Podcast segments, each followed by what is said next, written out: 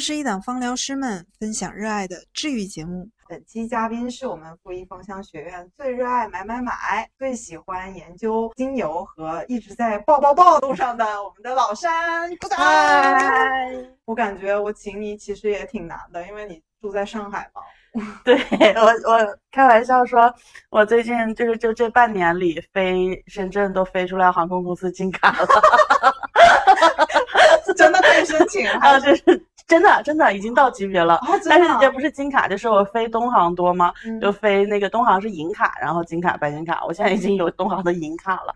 嗯，对我因为我以前我搬到上海也才一年，我二二年九月份才搬到上海，我以前都不坐东航的，然后我真的就是 飞深飞深圳，也不是为了飞深圳嘛，就飞深圳飞得多飞出来的。那你这。真的，我感觉你一直在学习的路上，真的就是没有停歇过，然后中间还穿插好多课程，手工跟那个什么 PUT 啊，一直在穿。刷刷刷！对，就是我们前几天开始上第二轮的 IFA 的那个直播课嘛，嗯，然后他们就是说说，哎，你是不是报了好久了，或者你是不是学了好久了？其实我四月二十八号才在我们这上第一堂课，就今天不是十一月十二号，对，嗯，对，就才半年而已。但是我几乎是我们这儿就是有的课，我几乎都报了，就是我也是也报过外面的其他的活动啊什么的，就是也会觉得。内容上有不一样的，我都想去尝试，就是比较好奇，都想去尝试一下。那那你是怎么接触芳疗这个领域，或者是了解精油什么？嗯，其实我最开始了解精油啊，还真的是非常早。然后 那个时候是我我上大学的时候，然后我有个朋友，然后他那时候其实就是看那些论坛上，然后有一些可能台湾的书啊或者什么的，然后他就开始配，然后。他有的时候会送我一些，然后就觉得哎，这东西挺有意思的。然后呢，自己也买过一些单方精油，但是当时就仅限于熏香。就是很少会自己就比如说复配啊或者怎么样就比较少，然后当时我回忆一下，当时买的精油的品牌也都是大多数是护肤品品牌，它也会出单方精油。像我当时买最多的是朱莉蔻的精油，哇，就是很很前卫啊。对 对，就是但朱莉蔻它现在好像都不出单方精油了，它只出复方的熏香是吗？也有吗？然后再就是那个就那个 Neo C 二的那个蓝色的英国的那个那个品牌，但它后来不也是出很多那个。嗯，就是护肤品嘛。然后我看我最早的就是芳疗类的护肤品，就是 Neo 二的一个橙花面霜。但其实当时也也不了解橙花怎么样，就是人家说这个是美白的，我想好哦，来一个美白的吧，就是就是这种感觉。别人说橙花主要是主打美白。对啊，我就我那个朋友告诉我，他告诉我橙花是美白的，然后我就买了一个 Neo 二的橙花面霜。嗯，但是就是也没有。学习吧，就是那时候可能也没有太多的系统性的学习的这个东西，也没想到去学这个东西。然后后来出国上学，然后节奏也快，然后也买了一些就是反熏香的。然后 就是这个很好。哎，那你那你我我刚刚刚刚刚开始你你说那个先买熏香，我以为是木吉，因为你你出国留学不也是日本啊？木吉吗？然后你说朱莉蔻？呃，带木吉的我买过他那个熏香仪，然后就是出出蒸汽的那个，然后也是把精油滴到那个里面用，后来都堵住了。他那个那种熏香仪 bug 对对对对对对。然后那个时候就是反正就是特好笑，但我现在记不清是哪款精油了。但我当时最开始住的那个房子，它就是就它国外有那种，就是它它它它房子是木建的，美国有很多那种房子是木头木头建的嘛。我最开始住的是那种木头建的房子，它就是。嗯，就是怎么说，夏热 冬冷的那种，然后就是全靠你要开暖气啊，开空调啊那种。然后我就记得那时候也是晚上回家了，然后我的那个精油就冻住了，然后我当时就觉得那个精油怎么冻住了。然后现在想来就知道了是什么啊，常温环境下它可能又结晶啦，或者又怎么了。嗯，我现在都记不得是哪款了。我当时就觉得，哎呀，我的精油都冻住了，这不是多冷？但确实那个房子挺冷的，就是你全靠就是你人你人回来之后你开暖气就。就会好，但是我那时候反正，嗯，回家比较晚嘛，比较累，然后就觉得回家，嗯，他他他都冻住了，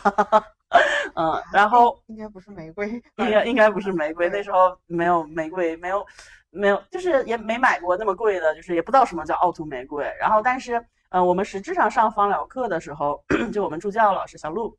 他有讲说那个就讲玫瑰时候讲，其实这个玫瑰呢是很多日本人喜欢的，然后就很多其实市面上的玫瑰精油呢都被日本人买去做产品了，然后他们有的时候去就是口服一些带玫瑰的胶囊啊，这这都是真的，都是对的，就是它市面上有很多那种。嗯，玫瑰味儿的，就是所谓香口胶也有，就嗯凝珠的也有，嗯，可能它会有一点点，我觉得那种成分肯定不会给你全用玫瑰精油啊，贵死了。肯定是零点零。对对对对，然后再加一些就是香料、香精、香料之类的都可能。但是我那时候确实也很喜欢买那种东西来吃，嗯嗯，但是就是总而言之，那个时候反正了解的不多，然后也是主要我的了解渠道是我那朋友，我的朋友告诉我什么好我就买什么，然后买过我自己有印象的买过依兰，哦然后买过花梨木，哇，嗯，然后那个时候都还呃没有《甄嬛传》，所以大家都没听过什么叫依兰。啊啊、就是有《甄嬛传》之后，不是大家都知道啊，依兰最勤的，然后，但是那时候就是没有《甄嬛传》，大家都没听过依兰。然后当时我朋友就跟我说，这个依兰是就是开胸解玉的这种感觉。其实他说的很对，现在想，哎，说的很对，嗯。然后买过依兰，买过花梨木，剩下我就不太记得了，嗯。那你当时第一次问依兰，你觉得？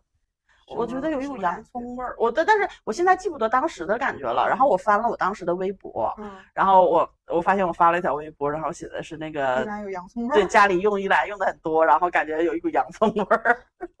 那你现在闻依兰，你觉得是好闻还是？好闻，但是就是我现在已经形容不出依兰的味道，就就它对我来说就是哦，依兰的味道，就是因为它太特殊了，就是嗯你很难再去怎么去形容它。我也，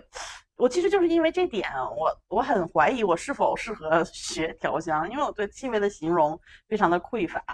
就我们上课的时候，那个小鹿他不是还学过调香，最开始他最开始好像就是学调香，然后他讲到某每一个精油的时候，就讲的非常的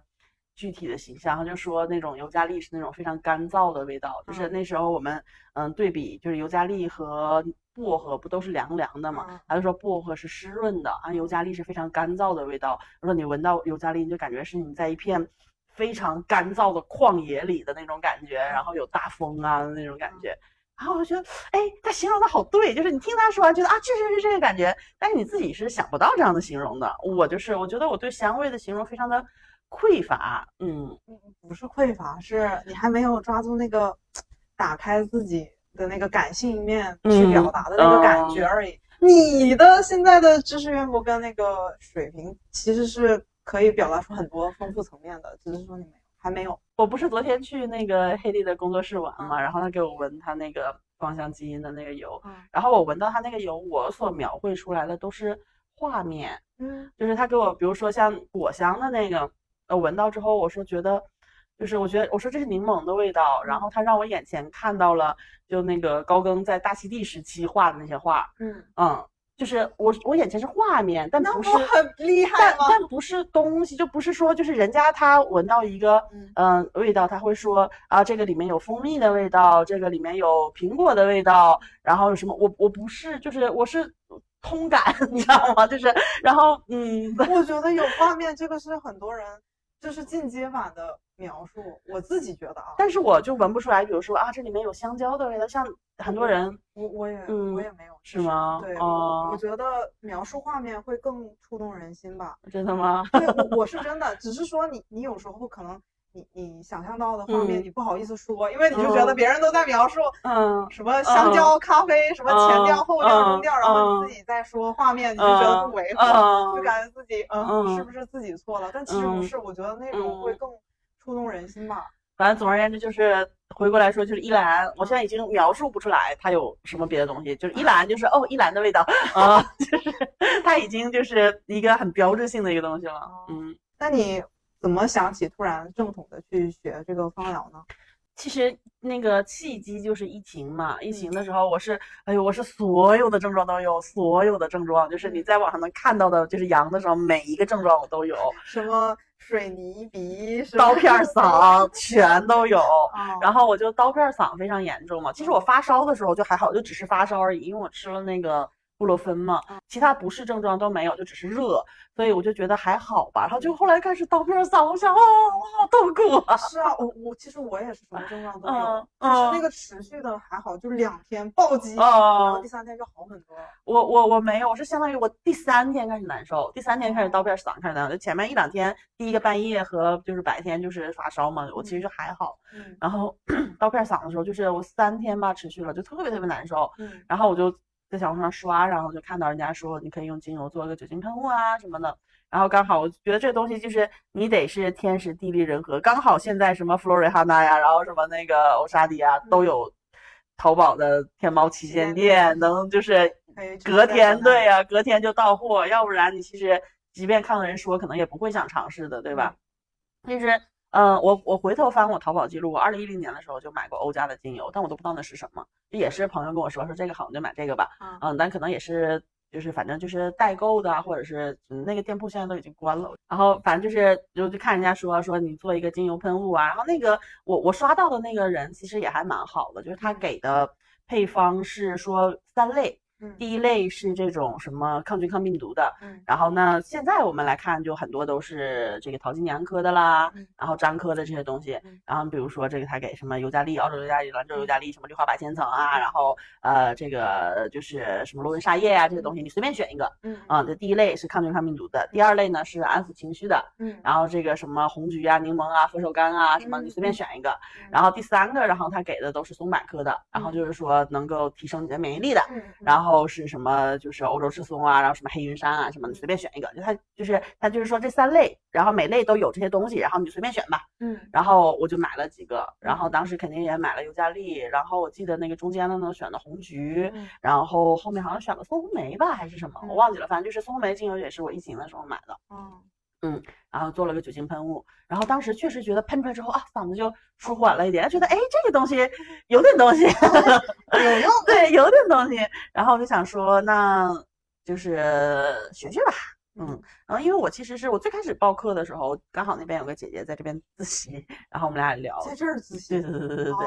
然后我们俩就聊，然后她也说说那个，因为其实精油这个东西，你网上很多。说法大家就是告诉你教你，像我朋友告诉我的也是一种网上教你怎么怎么样的一种早期形态嘛。嗯，他当时也是从论坛上看来的。但是我就总觉得在你这种信息很多的情况下，我自己不懂的情况下，我没有能力去辨认什么是对的，什么是错的。然后，所以我觉得那这个东西我们是不是还是找一个权威一点的东西去学一下？然后其实也简单查了一下。嗯，然后对，然后另外我以前不是在日本上学嘛，日本它有那个就是 aroma 什么什么什么协会，还挺多的。我我我好像还订阅了 那个什么，就是对对对对对，就他还定期会给我的邮箱发邮件，但我都没打开看过。嗯，我当时因为也是买，为了买就是只是单纯的香薰的那种嘛，反正就是总而言之，对对于这个东西有一定的概念，就是说芳疗这东西是有。专业的协会在做的，嗯，他是有专业的人士在做的，只不过我以前没深入了解过。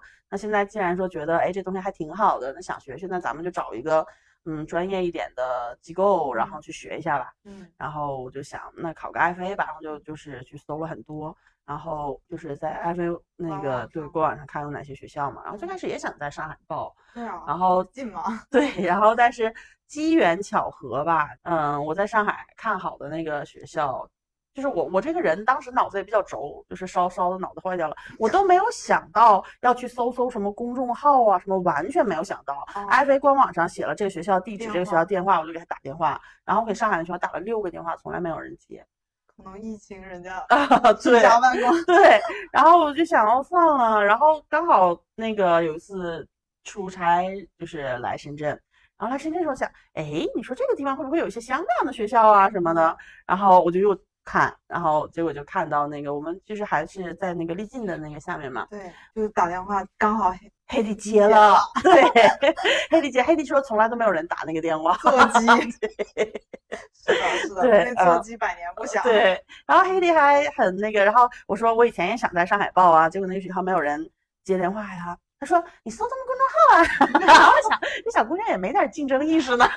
还告诉我你搜他们公众号。然后你就想着顺便过来现场看一下。对对对对，我最开始就说想过来想看一下。其实 我在深圳，也就是当时也联系了另外一个嗯嗯学校，一个是那个也稍微比这儿要稍微远一点，嗯，然后另外来这儿看了之后觉得这边不错，黑弟给我讲了一些。东西，然后他他也给我讲啊，校长怎么说，我还没没见过校长，啊，校长怎么怎么样，校长也是怎么怎么想的，他觉得，哎，他这校长也不错，就是感觉他这校校长想法不错的那种感觉，嗯，然后就说说那在这边报吧，后来我那边就没有去看，嗯，我以前护肤不是那个极繁主义嘛，然后我可能就是护肤品也用的比较多，然后我我很少自己调面油，哎。啊，嗯，我很少哪里自己？调调面油，自己调油都是身体用，嗯然后身体。对，然后或者是做成喷雾啊什么的。哦，那你脸现在用什么？我脸一般就，其实我还是用，就是这个也是我一个自己的一个奇怪的一个想法，嗯 就是我是觉得极简护肤就手做护肤品呢，我也喜欢，嗯嗯，但是我总是觉得，哦，对，这是可能涉及到我我我本来就想跟你聊的，就是一个一个话题，就是嗯，我不喜欢那种，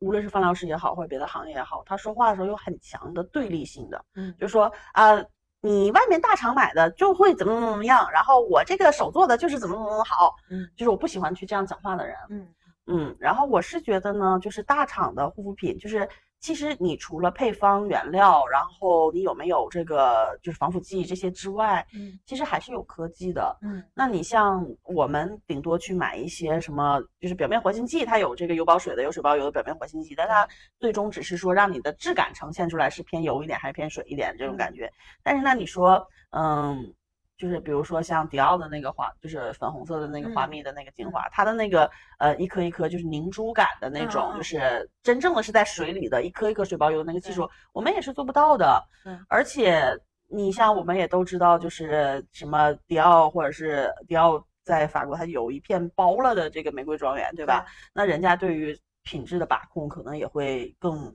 更更更更更高一点。就是有的时候，嗯，就是大厂的护肤品，它肯定是有它的坏处，可能在于它会有更多的防腐剂啊，嗯然后它的添加成分可能会比较多呀。但是我觉得我们学天然护肤品，嗯。反正对我来讲吧，就是说我也做，然后也会就是一个是满足自己的好奇心，也做一些东西，然后在一些情况下也会就是说做了之后自己用，然后去用这些防腐无添加的，嗯嗯，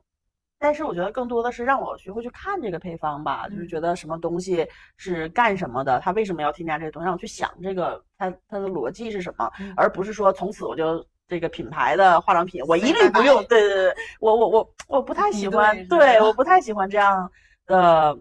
嗯，人说就这样讲话的人吧，就是如果说一个，就是因为有些发廊师他要卖品卖东西嘛，然后卖东西就会说啊，我的客人自从用了我这个就再也没用过什么什么什么什么，我不喜欢那样的人。啊、我如果看到那样的人，我就绝对不会跟他买东西的，嗯，所以我自己的护肤其实现在还是我会用纯露打底，然后湿敷，嗯。然后我非常喜欢，因为我其实原来是非常非常干燥的沙漠大干皮，嗯然后我就会喜欢用那个水前精华，啊就是嗯，就是第一步的那个精华。嗯然后我有一个挺喜欢的一个水前精华，它是那个嗯，就摇摇摇，然后你压出来是慕斯的泡沫的那种，嗯，嗯我都没用过。嗯，就是反正就是那那种感觉的东西，你知道吧？就是那种一个铝罐摇摇摇，然后压出来是慕斯的那种。嗯然后我其实比比较喜欢那个质感，其实就是肤感是很重要的一个东西嘛，在护肤品里。嗯然后所以我就还是会用它的那个嗯水前精华，它是那个慕斯状的。嗯然后水前精华之后，然后用化妆水，然后这个化妆水有可能是用成品的品牌的化妆水，也有可能用纯露，就是这个看我抓到什么就是什么。嗯然后最后还是会用乳液，乳液也是有可能用品牌的，有可能用那个费老师教我们做的，就是嗯嗯，这都都是抓到什么就是什么。但是我是那种我并没有因为说我学了芳疗，我学了做嗯天然护肤品，我就完全摒弃品牌的东西。我我反正我个人来讲吧，我不是那样的人。嗯嗯，就是每个人选择不一样嗯嘛。然嗯后，其其实我有点 get 到你你刚才说不喜欢的那些怎么推销，就是对所谓你说方疗行业里有有这样的人吗？肯定有。对的。什么行业里都有这样的人。然后呢，他给你的感觉就是非常否认。对对对对对对。就是比如说有一些人，当然医学行业也有，就很很讨厌中医。嗯。他他他他很喜欢西医，不认可，或者是很讨厌方疗，去治病，自然疗法治病这种，就是。每个行业都有了。对我就嗯是喜欢有一些人他会更有包容性，像其实这个卖家，嗯嗯，他我其实我觉得，嗯，他卖东西就不老实。哦然后呢，嗯，他之前也是给我推荐一款，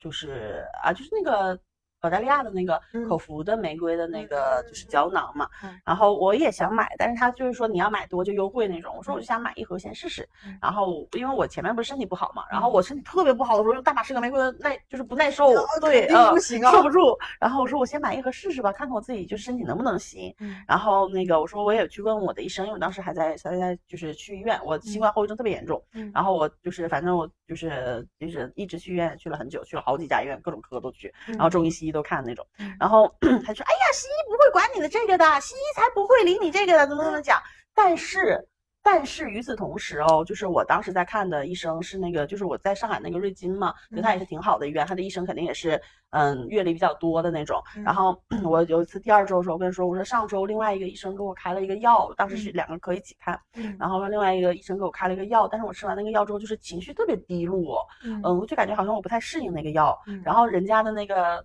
正经的西医哦，一个嗯五十多岁的这样的一个一个一个医生对医生也不能叫阿姨了，但是就他会给那种很温暖的，有点就是嗯过去的童话书里的写的奶奶的那种感觉的啊，五六十岁吧感觉。然后 他说啊，不知道你了不了解那个精油这个东西。然后如果你是吃了这个药之后觉得心情很不好、很低落的话，呃，你可以尝试一下，比如说你用一点什么甜橙或者依兰在胸口涂一涂，就嗯会帮助你自己这个情绪恢复。我说，哎，医生，我其实在学这个东西，然后我就觉得。对，然后所以我就觉得，你看以前我们网上不是有一句话，就是说，如果你觉得你跟一个人相处很舒服，那肯定是人家段位比你高，就是人家段位更高的，他会兼容你下，就是上下兼容。对，它会兼容更多东西嘛。我们也不能说上下或怎么样，嗯就是段位高了他会更宽嗯广的去看待你这东西，他不会因为他是西医，他就觉得精油或者芳疗是不对的，是不好的。嗯但是你有一些自己知识不够、眼界不开的芳疗师，反倒会觉得，哎，西医不会管你的，或怎么怎么样的。给自己设局限性。对，然后包括我也在中医针灸嘛，嗯然后我跟那个中医我的中医针灸的那个老师，他也挺好的，他嗯是自己有家传，然后他嗯还念了中医药的大学，嗯嗯，就是我确实觉得他他挺厉害的，反正有效果的感觉。嗯然后，然后我说，我说，我说下礼拜又不能来了，我要去深圳了。他说学你那个啥来着？我说芳疗。然后他说啊，挺好的，就是人家也是很包容的，嗯，就是他说，然后我说，我说现在有很多这种中药的精油啊，就是把中药萃成精油用。他说这也是一个办法。就是当归啊，对对对对对对，就是嗯你看人家无论是中医师还是西医师，他当他自己眼界够的时候，他不会排斥你的对。但是我们有一些眼界不开的人，对行业都会有的。对，所以我就是觉得，嗯，我还是希望，就怎么讲呢？就是我到时候如果说是我们将来是做学校啊，或者怎么样啊，希望我们，嗯，提供的概念是不要拒绝任何可能吧，就是嗯，不要去去讲。这也是其实我蛮喜欢我们学校的一个原因。然后校长经常会去说，就是芳疗呢，它不能代替药，嗯它是一个辅助的疗法。然后或者说，包括像林老师上周也讲说，在什么什么情况下，你比如说一些嗯临终关怀或者癌症啊，其实嗯你不可能说你靠着一个精油就神药了，就救他命了，可能嗯不可能。但是你可以去舒缓他的情绪，他带来的这样的一些就是不好的，就是怎么说，就是心理上的一些压力、一些情绪上的东西，你可以靠这个精油去帮他解决，就是帮帮助他度过或者陪伴他度过这样一个东西。所以我是觉得我们学校很多这边老师，就是我们就是思想是还是蛮包容的，他不会说，哎，你来学了我这个东西，你就以后家里不用要了，就是我或者是对对对什么其他机构怎么样对对对对对对。其他人对，嗯，所以我还是从这点上来讲，也是为什么我们在就是我在这边报了这么多课，我就觉得还不错，这边老师都还不错，嗯其实我印象挺深的。其呃，刚开始接触精油的人，最容易进入的坑就是他就会觉得，哎，这个是不是神油？嗯啊，因为听完这么多效果，就觉得哇嗯好神奇，然后嗯自己有一点点受益嗯了，他就会觉得这是神油。但是，呃，我觉得那个就是我们的，嗯现在是创始人了，就是 Candia 老师嗯总在初阶的时候就嗯一直在提醒，对芳疗师的职业守则以及他不是神游对来的对对对他就会对一直在强调，就是一定要保持中立看待每一件事情。对对对对对这个其实很难得。对，是的，是的，是的，嗯是的，我也是，就是就是我有时候后面我接触放疗之后，也有时候刷到嗯一些放疗师或者嗯是一些其他机构嘛，嗯然后我就觉得有些人是真的有水嗯平，嗯就是不管是不是我们自己机嗯构不认识的人，嗯别别别的放疗师也有很厉害的，嗯，对但，是有些是真的把自己局限框住了，嗯就是一直在敌对的情况嗯。下，就觉得我们是同行，嗯我们我们要嗯，保持距离，你不要来看我是怎么卖东西的，或者啊是你怎么怎么样，你是不是要有一个什么目的，啊就是很敌对的在那儿嗯，去看待一些事情的时候，嗯。其实是把自己设在里，对的，嗯，是的，也希望就是这种人可以在芳疗行业再把自己打开一点。对，因为之前也跟那个其他人聊过，嗯。他就说，他说，呃，他以前报什么什么其他的，嗯就是没来我们学校之嗯前报过其他的机构的班，嗯然后那时候是早期了，嗯芳疗师可能更少，嗯就是在国内。然后呢，他就说。呃，其他人在休息时间嗯在聊什么、嗯什么症状，对应什么样的油，嗯然后别人都不吭声。嗯然后他以他的经验，他就说，嗯呃，就是要是他的话，他嗯会加这这这这这嗯这个配方，嗯然后给到，然后他说，他说完这句话，大家唰一下就没了，就是大家就觉得开始要聊商业机密了，居然开始嗯他可以他可以无脑的分享他的配方，啊，我不行，然然后就唰就没了，我说啊，还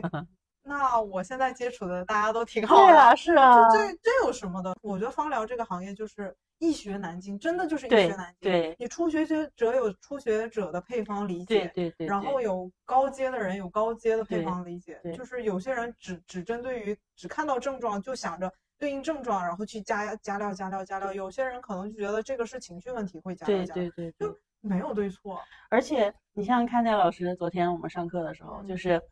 高阶的一些玩法，啊，就是他就会，他就说，我都不会给你用那么贵的 精油 对，就是嗯，然后就是他就说用很便宜的油或者很常见的油去解决问题。我们昨天下午就大家都有点困了，嗯然后老师就给我们做那个手霜，嗯然后护手霜，然后调香之后你搓一搓闻闻这样的，嗯然后他就用了柠檬，然后山鸡椒和嗯香茅，哦好像是最后一个好像是香茅吧。就是最开始让我们闻，我们都能闻到柠檬的味道，其他就在想啊有什么。然后我说，我觉得有一点点，有点，我说我觉得有点芳樟醇的味道在里面。嗯，然后他说我不会给你用那么贵的东西。是啊是啊是啊，就是 就是，其实之前天天老师也经常跟我说，其实你能。就是你玩着玩着，最后可嗯能有些大师就会只只玩那最常见的那几款对对对对。对对，他说这个就完全够用了，只是说大家有一些学习的过程，嗯然后去想探索更多的对精油或者是植物。而且其实我我一直在想的一个问题就是，嗯，我包括就是他说艾菲，你实际上考试的时候，嗯老就是考官可能也会就是问你嘛，嗯就是你为什么要给他用那么贵的油？就比如说嗯你要给一个花梨木对个人用了个案，你要给他用了这个什么橙花、玫瑰、檀香都有可能会被问嘛。嗯然后我其实一直觉得，我是觉得这个想法是好的。嗯其实，嗯，因为我们在学习的过程中，嗯，一直都会强调说它可以辅助你解决一些什么问题。然后就像最开始，嗯，第一堂课的时候吧，就会觉得说精油有什么好处，说但它肯定比你去医院要便宜，嗯对吧？但是实质上，你如果天天说一个人情绪不好，你给他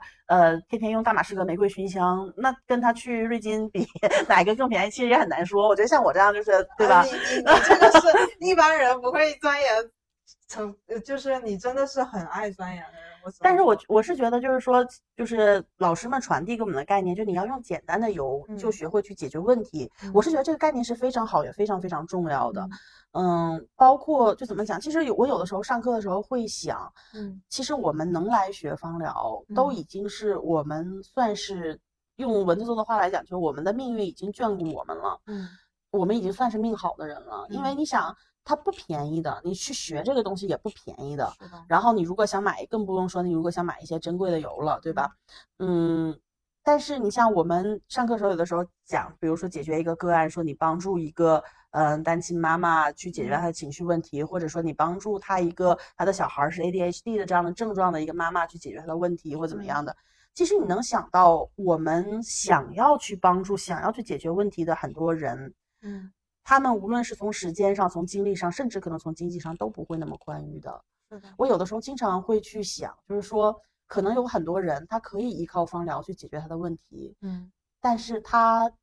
都没有那个资本去接触到芳疗。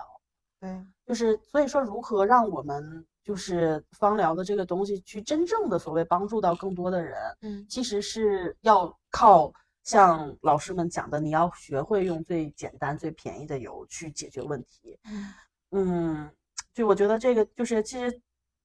挺挺重要。像当时因为我学社会学的嘛，就社会学里有一本挺有名的书，然后它就是一个在美国的一个书，然后就是美国的社会学家，他就想去知道穷人们的生活是怎么样的，然后他就真的是嗯，就是跟这些就是做社会上就比较怎么说最不赚钱的工作的人们，然后去一起生活了一年，然后去写的这样的一个书，嗯。其实就是你很难想象，比如说美国的有一些咱们就是就是直接就是穷人吧，嗯。嗯，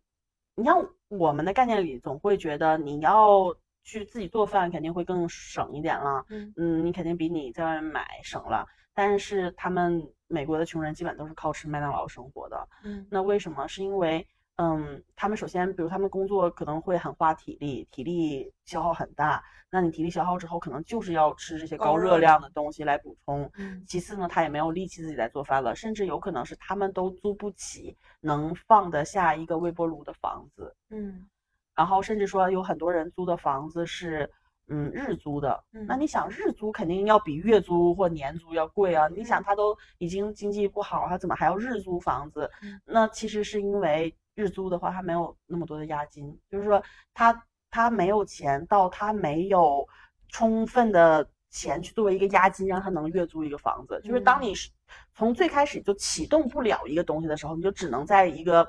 恶性循环里，这样就是你困在里面。所以其实我是觉得，嗯，有很多需要我们学会芳疗之后，我们渴望能够帮助到的人，他自己其实是没有这个资源能接触到的东西。就是我们如何。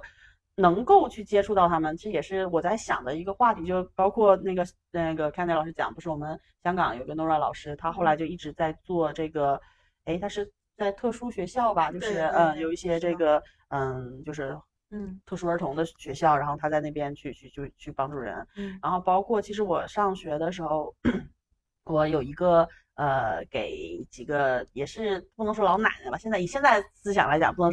年龄来讲，不能说老奶奶，嗯，没有，都都五六十岁了，六六十多岁了。然后他们学中文，就每周学中文，而且他们中文就很好。然后其中有一个呢，嗯，我还就是印象很深刻，她就是年轻的时候，她跟她老公，然后在中国，然后就她老公就被派到中国来嘛，然后她就跟着一起来，所以她就是在中国度过过。几年的时间，他中文也学的蛮好的，然后后来 就又又回去了嘛。然后等他现在就退休了之后，他就在一个呃，就是很多新移民来，然后可能就是打工啊或者什么来的，然后他们的小孩一起来了，但是上学呢又。你不会外语嘛？然后或者说你青春期，你如果是几岁的小朋友还好，你是中初中生的话，你其实突然换一个环境也很不适应嘛。然后他们对学校也很抗拒，然后他们有一个这种也不算特殊学，他不是因为你的脑的损伤啊或者什么疾病的问题，他只是说新移民不适应的问题。然后他有一个这样的学校，他就在那边做顾问，因为他会中文嘛，可以帮助那边很多中国来的小孩，然后去跟他们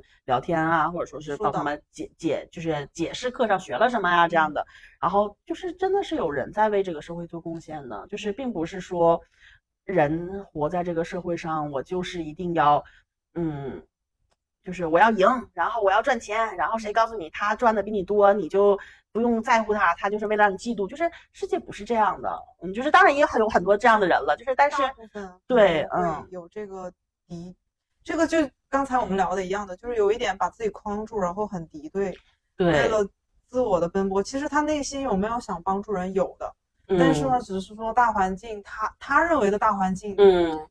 就是感觉必须要他要这样的心态成长，所以他就会把自己封住。对，嗯，其实我也想过这个问题，就是芳疗这个其实是很很很容易打开对方人。你说别人理性的人叫工具也好，怎么样也好，我觉得是真的是一个从哪个维度看都是一个好东西来的。嗯，但是为什么？我我自己啊，我自己做个案，我也是，其实有想过很多这种问题，然后以及就是比如说为什么要用便宜的精油这个方面，就是我很难去定价。嗯，我我我不知道你有没有这个感觉？那我没有接过个案，就是我所谓的个案，就是比如说我这东西好，嗯，我我给朋友真的很好的朋友，家人们都不用说了，家人肯定全换了，强制性我就换掉。然后给朋友的时候，你就会有这种。大环境给你框住的这种条条框框，就觉得，所以我是觉得，呃，其实芳疗行业大家学完芳疗都会有苦恼的这个阶段嘛，嗯那我就陪着自己苦恼一段时间。嗯嗯，其实我自己也想多钻研去嗯研究一下方案，嗯但是首先有些人是抗拒的，嗯那我这种连送都不会送，嗯就是他会有一个疑问性。对，其次有些人是真的有症状，哎，嗯我说完我再学嗯芳疗，他嗯会想愿意接受这个事实，嗯，那我就会想着嗯。好朋友就免费送，对，很难。嗯我自己可能也把自己框住。其他人是没有到一定的那个病理，没有哦。到严重到一定程度，哦他不敢会吃这个东西对。然后有些是，比如说他子宫上面已经嗯。有常年用西药没有太大效果，他会敢尝试，呃，啊，自然疗法，哦就是中医也试过，嗯。然后西医也试过嗯，然后他也有他的检测报告给到我看，嗯那我可能会很谨慎的嗯调个油给到他长期试一下，嗯。或者是有一些最常见的就是呃经期问题、嗯。嗯这种，他就会愿意用自然疗法，嗯就因为中国人本来就红糖对姜水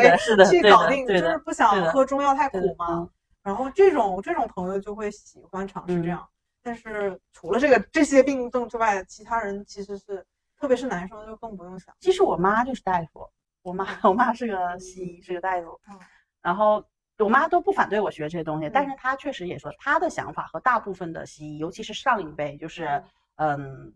就是七七年大学生这一辈大夫的很多人想法是一样的，嗯就是从西医的角度来讲，确实是感觉当你检测不出来病的时候，嗯，我就不知道你是什么病，我就没有办法治你。真的是嗯，所以像我们就是包括就是可能也会去学一些营养啊什么的，其实都是从这个角度来讲去弥补一些你可能亚健康的状态。嗯但是就是你像我像我妈有的时候她就会拉我去医院，然后就拉我去她办公室，然后就休息的时候，然后就给我心肝脾肺肾都看一下，然后说哦没事儿，就是就是她也担心我会不会身体有什么问题，然后她就给我检查一下，然后就是妈没事儿，就是啊还行没事儿，就是至少就是至少她认知范围对内的对对对对对对对对对对，所以西医它可能确实是它解决不太到你这种还就怎么说浮。就是还没浮到水面上来的东西，他可能在水底，他可能也知道会有，他也担心，嗯。但是他就是就他所学的东西就是解决不了这个问题，所以嗯。他也不排斥我学这些东西，他就觉得哎这挺好的，你自己去搞一搞研究研究，嗯，调一调自己亚健康对对对对对。对对对对。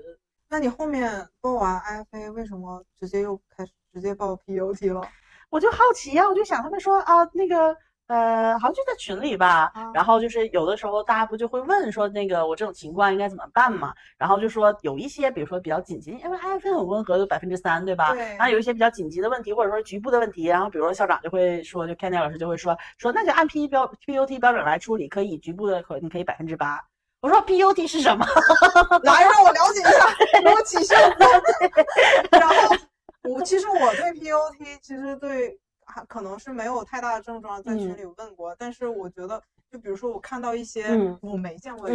然后有人会说这是嗯然后就 PUT 是什么东西？啊 对对对对对对对，让我来了解一下。对对对对嗯对。，其实你那你现在上 PUT，你觉得 PUT 跟 IFA 的呃区别是什么？嗯，给我的感觉哈，就是呃，可能我自己的思维模式是我很喜欢那些化学呀、这些东西，嗯然后所以说给我的感觉，虽然 IFA 已经很正规了，嗯嗯、但是 PUT 要比它更，就如果这两者相比的话，嗯嗯，仅仅说这两者对比哈，IFA 有点。呃，是标 PUT 是本的感觉，给我的感觉。就是 IFA 哦。它会花更多的时间告诉你每一个精油它有什么什么样的效果，嗯。然后，但是其实你看我们在上 PUT 的课的时候，会去嗯仔细的去说它有什么什么的成分，嗯。然后它这个成分会就会带来什么样的效果。嗯。那如果你没有这支油，那有什么是有相似成分的油去可以替代？那因为毕竟 我们不是还经常说你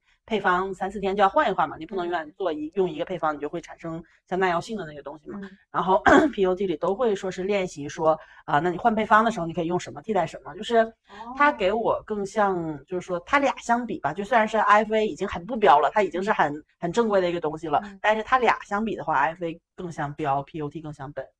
嗯哦，突然感觉想报课了啊！你这你感觉在安利我。哦，那那你嗯后面为什么突然想报手作类的？就比如手工皂啊、调香啊，呃，是不是都报了？对，都报了。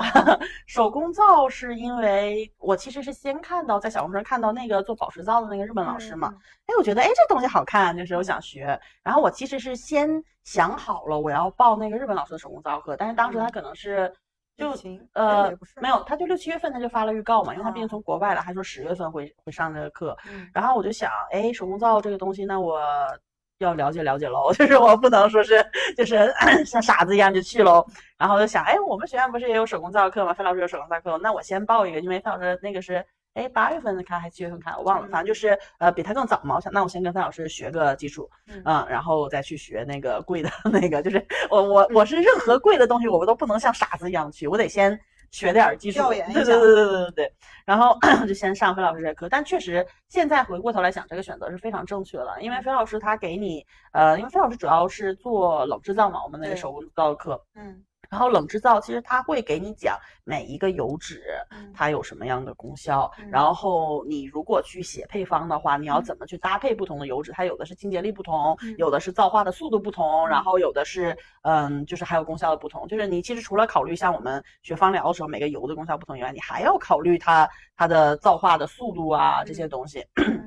嗯，然后。也会教你去怎么算那个油碱的那个比例呀。但是像我后来学宝石皂那个日本老师来呢，他也是大师，但是他可能就毕竟中间要翻译嘛，然后你翻译的时候可能说不清，他就不会给你讲那些就是这些底层的逻辑，他就直接告诉你用这个配方，而。而且日本人他又做的很，日本人不就是喜欢那种给你服务很好的，他都把每一种油都称好在你面前哦，你就直接对这个碱都你都不用自己称，他都是带着助教给你称好的。他那个老师当时他你也很感谢他，他非常认真，他带了四个大箱子来，然后那个碱都是一小袋一小袋分好的，所有的原材料都一小袋一小袋分好的。但是呢，你就失去了自己去体验的这个过程。其实我们像那个跟范老师一起上课的时候，我们就滋哇乱讲，就说：“哎呀，这个油我倒多了，倒多了，怎么办？” 对对对，老师怎么了？对，就你实质上去制作的时候，其实会发生这样的情况的。是的，没有人会给你分装好，对对对对对。然后你包括那个碱要崩到身上啊，或怎么样啊？就我怎么办之类的。对我那个碱就就这里，哦，嗯，这还有。对，就是有一块碱，就是崩到皮肤上，它有点烧伤的那种感觉。嗯，但是你像日本老师，他就给你都嗯非常仔细的弄好了，以便你不发生这样的情况，但实质上就让你少了很多体验。嗯嗯，所以其实我回过头来想，我先上飞老师的手工课是非常非常非常正确的一个选择。嗯，其实，在现实生活中很难。嗯嗯，就是会不会出现意外，或者是特别是手作类的，一定要是。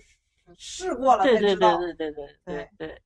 但确实，他那个他那个课应该也没有小白去报的吧？那个大师课，嗯，多多少少有一些做，因为他那个课也价钱比较贵嘛，所以他是拆开的，他是可以一个话题，就比如说你只上这一天都可以，就跟我们国际班一样，就前三天对对对对对对对对对。然后，所以他有后面有做什么洗发饼啊什么那些，他就有纯美做过皂的人来的啊，嗯。那你的。还是收获满满的，我因为我看你好漂亮，我说嗯，不灵不灵的，我说可以可以当水晶，那个很漂亮，对。然后那个老师也是，他会教你一些，就所以我是觉得，嗯，其实宝石皂这个东西呢，就是那个老师发明的，然后他也有很多他教过的学生，他的下线，然后这些学生也都可以开课，像我拿的那证书是可以开课的证书，但是我们经验肯定没有他丰富喽，所以你直接。听那个源头的那个大师给你讲，就是那个包保鲜膜呀，就很有技术。所以我旁边那个一个姐姐一直说，嗯，我们是花一万块钱来学包保鲜膜来了，就是你怎么让它那个看起来更像水晶、更亮啊什么的，都很有技术含量啊。这样，对，我的天呐，那他考究还，毕竟是他发明的，对对对对对对对对，关键点对对对对对，嗯嗯好嗯，那那你现在学这么多，你现在有什么想想往某某一个领域想发展的一些想法吗？或者是你有什么对于芳疗这块有什么规划吗？其实我这也是一个怎么说，我们可能要聊的点，就并不是说我个人怎么样，而是说，呃，我也想过很多，我给自己设想过很多奇奇怪怪的途径，因为我我其实还很喜欢鲜切花，就是我很喜欢就鲜花，然后我有朋友在开鲜花农场，然后 我其实就最开始刚学的时候，我就想，哎，我要不要搞一个就是对，然后因为我我老公是。他虽然是搞金融的，嗯但他以前就是专门做就是绿色债券啊这样的，嗯就是绿色投资。然后他投过一个很大的一个就是农业的一个项目，然后那个嗯大哥人也很好，然后我就说我们再不跟大哥租一块地，然后我去一起合作一下对我去种花，我们去争纯露啊什么的，因为那个大哥他们那个也是。嗯，要养三年地啊，然后这样的就是有一些有机的这种概念，但他没有说到德米特的那样的一个一个级别吧，嗯但他也有就是说要养地啊什么的这样的一个一个东西在的。然后 其实我我最开始是想过这些的，你要说有资源也是有一点的。嗯然后 我老公学金融嘛，然后 他也他也不是嗯不好听，他就是会问你说，那你要多少地能够满足你想说的这个产量？嗯就开始问你问题。哦，你要多少地能够你要多少？地能够满足你要的产量？然后你你一年到底要保证多少产量？你有多少客源？然后那你的价格怎么定？跟你对标的品牌有什么？他这是 然后我说，让你做商业策划对呀、啊我？说我把你这些问题都回答完了，那我这个商业规划我也就写好了呀。对啊，对，但是就是我，但我觉得他他他问的这些问题就是很有用，让我去思考。后来我想来想去，就是最终啊，我还是觉得我呢是还是就是做放疗教育的这一块，嗯，就是因为就是你咱们咱们怎么说，就是 我们那天咱们那个广东那个放疗协会的那个副会长，嗯那个他不是来给我们讲了一天那个商业规划的课对吗？其实 他说的有一个概念，我是非常非常认可的，就是说你原来是干什么的，你最擅长干什么，你就跟他结合什么。嗯，所以我其实仔细的去想过，包括我所不喜欢的那种微商类的方疗师，他有一个什么经常说的话术，我是非常不喜欢，就是说，哦，我遇到这个东西之后，我人生全变了。就是完全推翻之前的对对对对的感觉，对对，我其实是不喜欢会有这样的话术的人的，嗯因为呃，其实无论是说你自己朴素的感觉也好，你你其实多多少少还是要结合你以前的，无论是知识、经验、人脉资源，还是说就是我就是擅长这一块嘛，我做这一块我更有底气的这种，对吧？嗯你这是我们朴素的正常的人都会有的一个想法。另外一个呢是像比如说我们社会学里也会说，嗯就是对于时间的概念怎么理解？就是其实通常我们都会认为时间是水平的流逝的。嗯你像比如说什么时光如箭，或者什么时光如水，嗯对吧？你就觉得它是水平的去流逝掉，它是一个箭头状的横向的。但是我们社会学里有一个概念呢，是说时间它不是水平的流逝掉的，时间是垂直的累积下来的。嗯，或者说它是它有一个叫时间图表，它是在横向和纵向坐标里，然后就有这样的一个，就是有这样的一个就是既流逝又累积的这样的一个一个一个曲哦线。嗯，我的每一分钟的现在的我，其实都是过去的我所构成的。包括我们来学芳疗，可能多多少少是因为心里有一些压力，然后去想去找方法去去去疗愈自己，嗯然后可能接触到方疗。那你的压力是哪儿来的？那肯定是过去的你嗯就是积攒下来，对吧？嗯那过去可能给你留下伤痕，当然他也一定给你留下了一些经验。嗯所以我是个人是不喜欢那种，就是说啊，我遇到芳疗之后，我的人生就是什么遇见一个人，生命全改变，就是我突然就是生命就是怎么说，我走向了一条完全不一样的路，就是嗯，当然就路可能看起来是不同的，但我是觉得多多少少你还是要跟你自己的过去的经验是要结合起来的。所以我自己的话，我会觉得那肯定还是教育这一类是我所擅长也我所熟悉的嗯东西，所以我现在目前为止吧。我觉得可能还是教育这一类的吧。嗯如果有可能，其实我可能我期待吧。其实我虽然 那个啥，就是我就不是嗯服务，因为我自己又很挑剔了，对吧？我就不是那种就是搞服务业的命。但是我期待就比如说嗯有一些义工类的工作可以简单的做一做的这种，就是是体验深入一下，但是可能初步定的方向还是芳疗教育。对，呃呃，不是，就是义工类的工作也是希望就是怎么说，如果有的话，就是说可能持久的，但是少量的，就是去去做一做的那种。嗯，跟我想嗯的很像。对我，我是我还是希望这个东西它能够帮助到人的，我嗯不希望它是嗯小圈子里的东西，或者说我是希望有一些，其实你去你知道你可以帮到他，但是他真的没有那个资本的情况下的一些人，我是希望可以能够帮到他们的。嗯嗯，我现在也是想，因为我前段时间接触了那个，呃，就是一个台湾老师在北嗯。京做这个临终关怀很多年实嗯践的那个，嗯就是我见过见到了真真人人啊啊，然后我就感触特别深，跟他嗯。聊天，其实就是稍微就是简单聊一下，我们嗯就走了，嗯。但是我就能感受到他在他那个临终关怀，嗯。其实很多人都是排斥的，嗯。因为你你你进去实实习，所谓的实习实践也好，嗯。就是你你当那个公益者去嗯了也好，嗯，你是要面临一个即将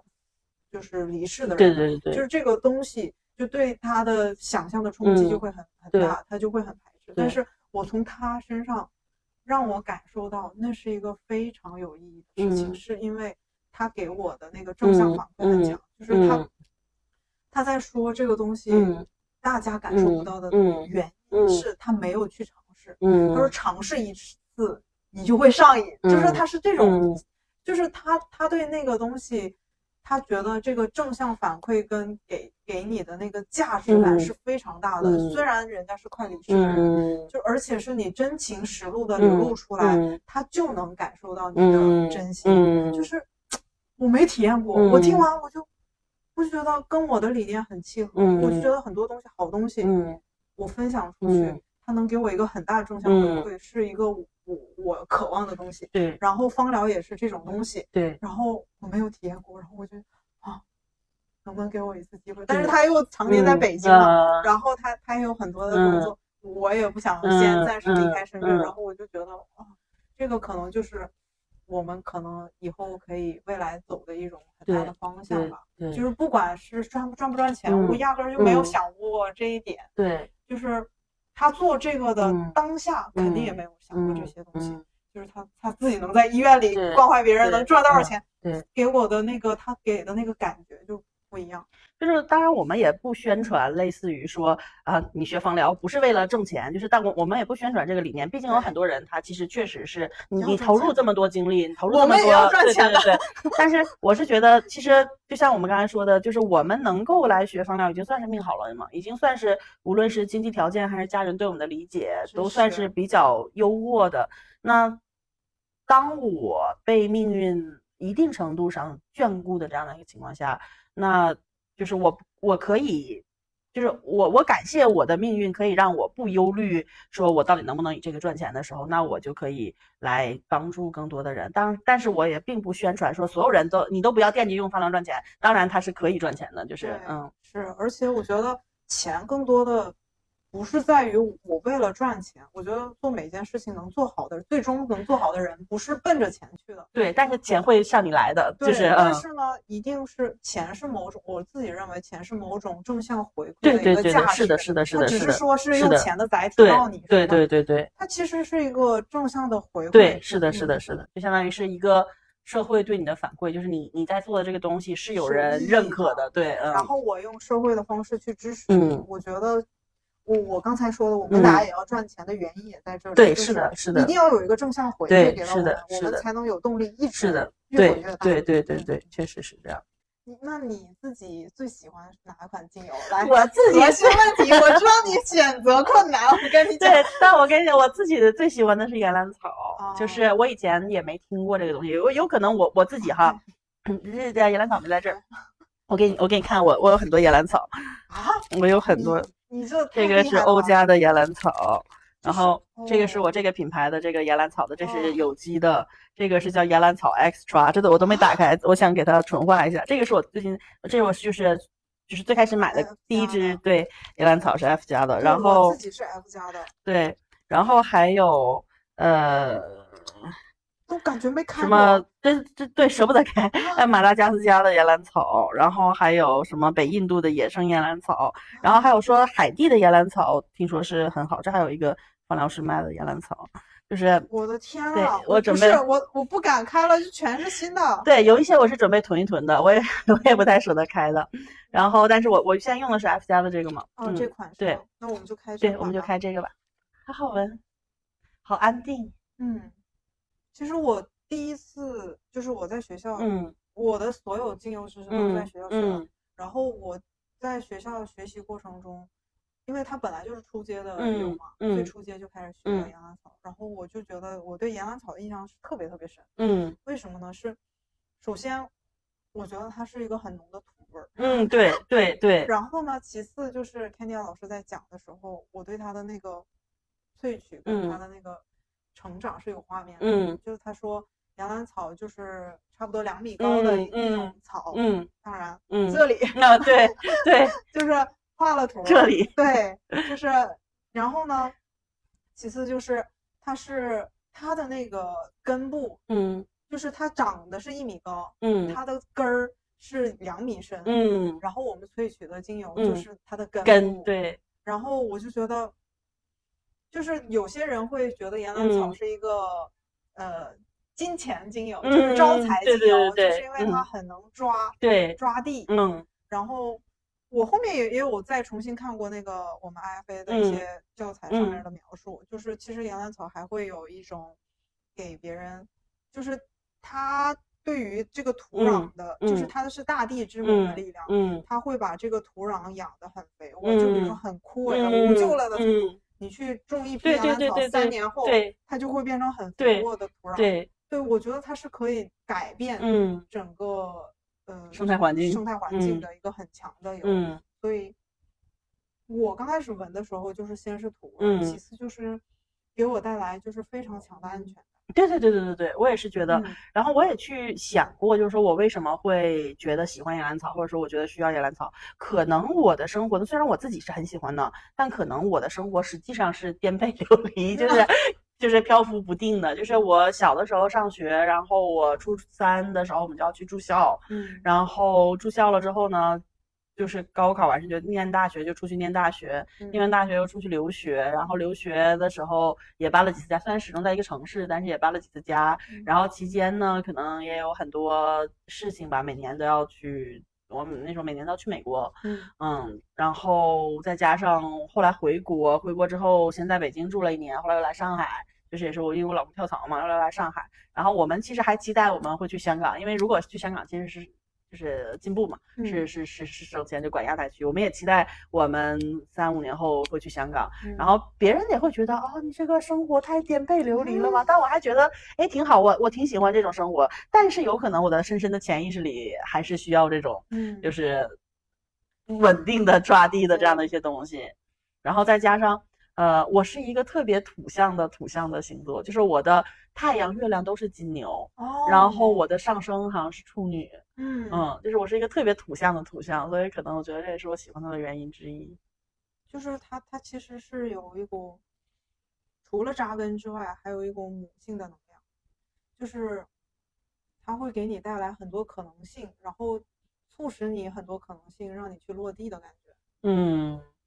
就怎么说呢？这个就是你说这是出街游吧？从理论上来说是出街游，因为它足够安全。嗯但是呢，真的从什么功能或者是疗愈的程度，它真的是无限可能，可以搭配任何一个。我也是这样想。嗯，对。然后我有看过，就是有一些香嗯水的配嗯方师，就是我们大牌的，嗯，他用岩兰草是去融合，定香。对，定香融合这个嗯跟这个的味道衔接，嗯再去定它。就是我觉得它是一个你说又基础又万能的油。感谢老山的分享，耶谢谢。那本期节目就到这里了，然后想关注我们的可以随时关注，然后有更多的话题或者是想让我去分享某一个领域的芳疗相关的一些故事，也可以加入我们的听友群，然后跟我有一个联联系跟链接吧。然后这期就到这里啦，谢谢，谢谢大家。